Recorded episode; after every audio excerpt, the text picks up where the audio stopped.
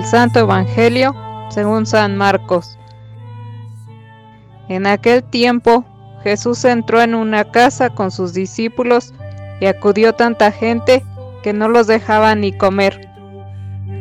Al enterarse sus parientes, fueron a buscarlo, pues decían que se había vuelto loco. Palabra del Señor.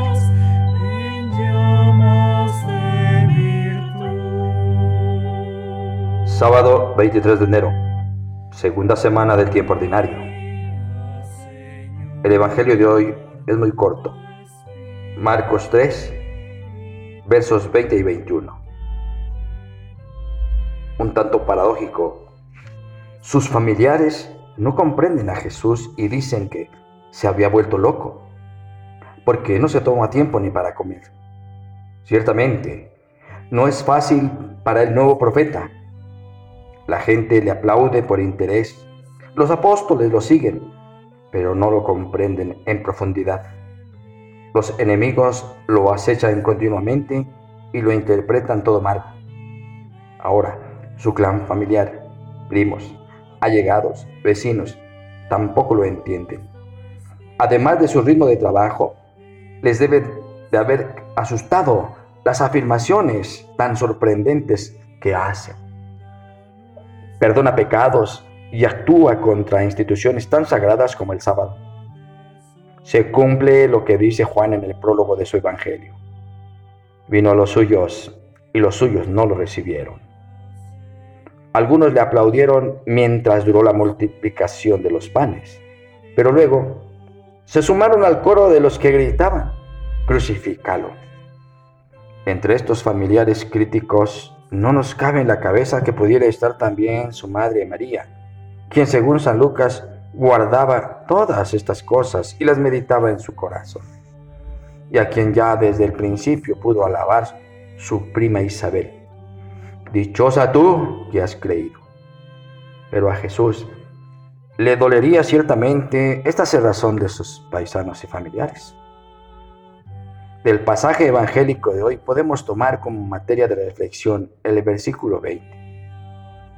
Aparentemente tan sencillo. La multitud se arremolina alrededor de Jesús y lo sigue a todas partes. Hay algo que brota de la figura de ese rabí, de ese maestro, que trae a su alrededor a tanta gente. Pero muchos siguen a Jesús con una motivación superficial lo inspirado de su predicación, los prodigios que realiza, sin una adhesión interior convencida, porque adherirse a la persona de Cristo significa abrirse al misterio del Dios hombre y aceptarlo en la fe. De esto fueron capaces solo unos pocos y después de muchos titubeos. El problema se plantea también para nosotros en los comienzos del tercer milenio mientras que los motivos de nuestra adhesión a Cristo sean los de las multitudes de Palestina, aunque sean traducidos a categorías modernas.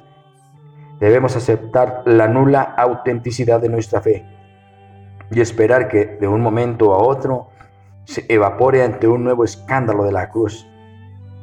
Pero si nuestra fe es verdaderamente adhesión al misterio de la persona de Cristo, si Cristo es verdaderamente para nosotros nuestro Salvador, entonces podemos estar seguros de que recorremos el camino de Dios frente a un mundo de incrédulos.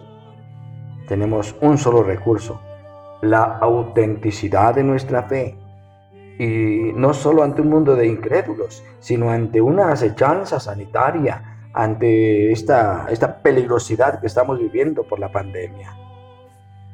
El Señor Jesús recibió juicios muy negativos comelón, bebedor, actuar por influencia del demonio, del espíritu del mal. Jesús solamente se defendió y muy frecuentemente de estas últimas acusaciones. Hoy vemos que lo tiran de loco.